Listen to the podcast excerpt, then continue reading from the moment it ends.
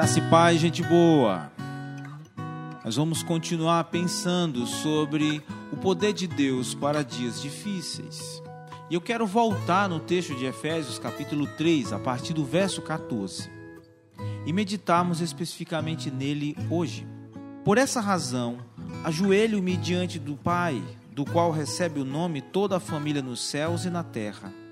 Oro para que, com as suas gloriosas riquezas, ele os fortaleça no íntimo do seu ser, com poder, por meio do seu espírito, para que Cristo habite no coração de vocês mediante a fé. E oro para que, estando arraigados e alicerçados em amor, vocês possam, juntamente com todos os santos, compreender a largura, o comprimento, a altura e a profundidade, e conhecer o amor de Cristo que excede todo conhecimento para que vocês sejam cheios de toda a plenitude de Deus.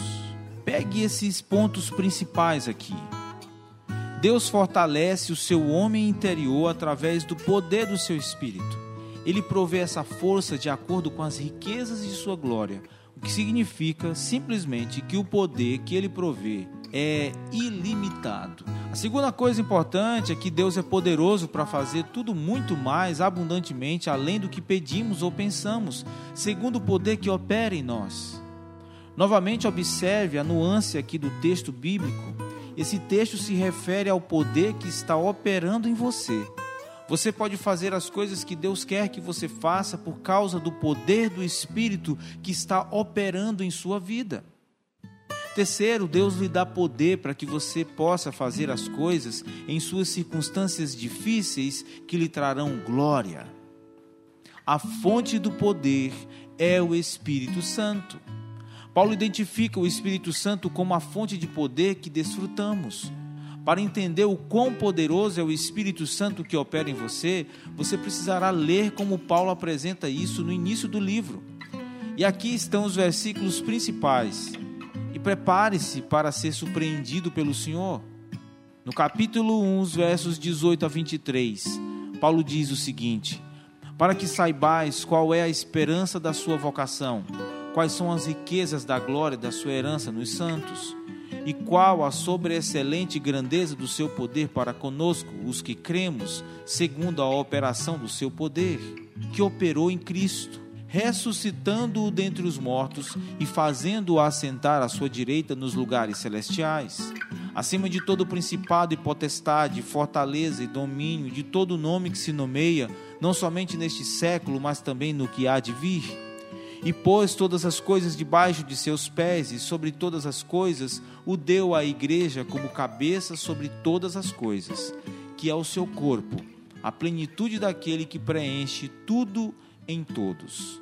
Paulo descreve o poder do Espírito Santo que opera em você como o poder que ressuscitou Jesus da sepultura, poder da ressurreição, o poder que assentou Jesus à direita de Deus nos lugares celestiais, o poder da sua ascensão, o poder que colocou todas as coisas debaixo dos pés de Jesus, o poder vitorioso. O poder que fez de Jesus o cabeça sobre todas as coisas para a igreja, este poder governante. A ressurreição, a ascensão, o poder vitorioso e governante que trabalhou em Jesus, que operou em Jesus, é o mesmo poder que opera em você, que opera em mim e em cada pessoa que segue a Jesus.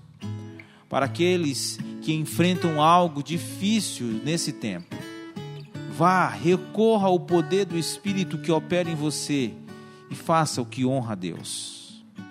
É perdoar, é encorajar, é confrontar, é suportar, é falar, é continuar, perseverar.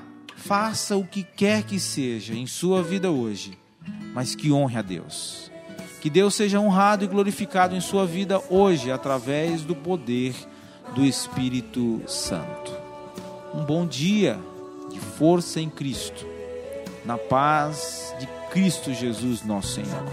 Amém. Quero agradecer, essa canção é só pra te dizer, maravilhoso.